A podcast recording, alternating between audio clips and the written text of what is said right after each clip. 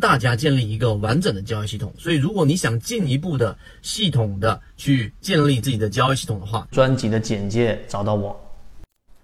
好，我们上一个视频讲到的创新高的新，那么第二个我们来说高，对吧？第一啊，大家听到这个高字，自然会想到股价很高了，或者说是相比于前面的位置，实际上股价在不断不断的上行。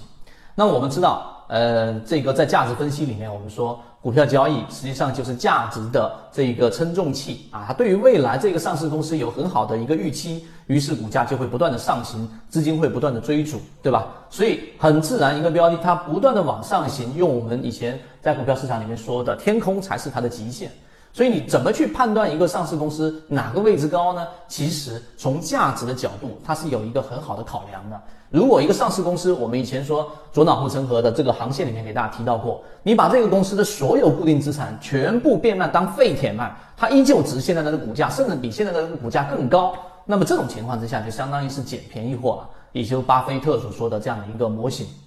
这第一个。所以当你判断一个个股高不高的时候，千万不要用股价去判断。那第二个，刚才我们也说到了，用股价，股价高跟股价低，这是一个很基础的交易的这个呃概念。一百块钱的股票和十块钱的股票，其实在概念上是一样的。这是为什么很多高价股价会不断的拆分下来？你买你自己算一算，举个例子，拿一百万买一百块的股票和十块钱的股票，概念是一样的啊，一样的。所以这个就是我们说看起来价格高的标的会自然而然的对我们产生畏惧，这一点需要克服。这第二个，好，我们讲第三个比较深入的一个层次。就当我知道一个标的，我要去选择所谓的这个低位还是高位的时候，创新高这个过程当中，当它一旦突破了前面的一个压力，就进入到了一个新的窗口。这个时候你要有一点第三点很核心的理解啊。举个例子，前面高点是十块钱，它现在创了十块钱以上了，并且在十一块钱突破百分之十，回踩到十块七毛钱，回踩站稳之后又出现了一波创新高，涨到了十一块五毛钱等等。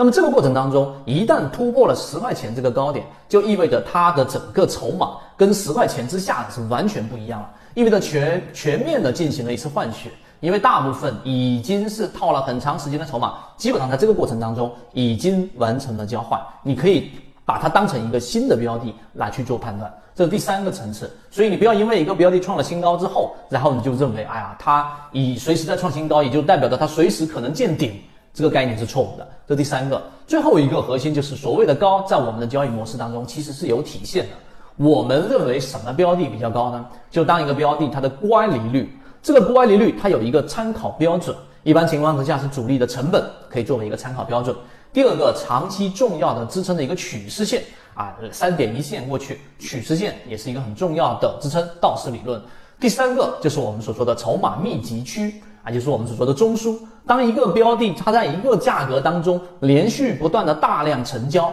意味着在这个价格上它有很多的沉淀筹码。你明白我的意思吗？那这个沉淀筹码，举个例子，它的这个成交额可能假设它是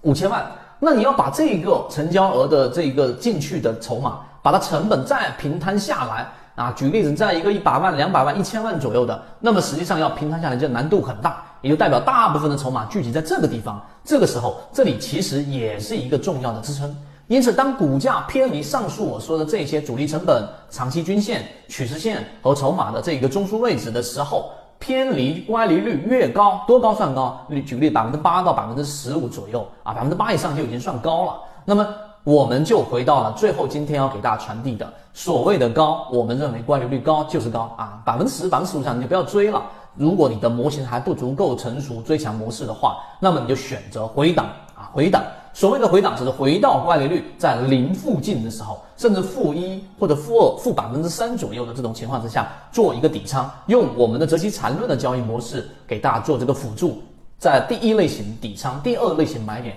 去做一个确定性的一个把握，而对于第三类型的买点呢，可能就是做一个短线的一个操作就可以了。所以，我们把这个高给你讲明白之后，其实在你的交易过程当中，你就可以很大的克制住自己追涨追强的这一种冲动，因为这种冲动十次操作里面可能有九次都是亏损和失误的。但是低吸，你如果认真去统计。包括在我们的核心圈子当中的各位高价师去统计过之后，会发现低吸的成功概率，十次当中你可能有五次甚至六次都是有盈利机会的。这种情况之下，你再考虑另外一个交易技能和交易模块，就是卖票。所以这就是你的能力在一步一步进阶的过程。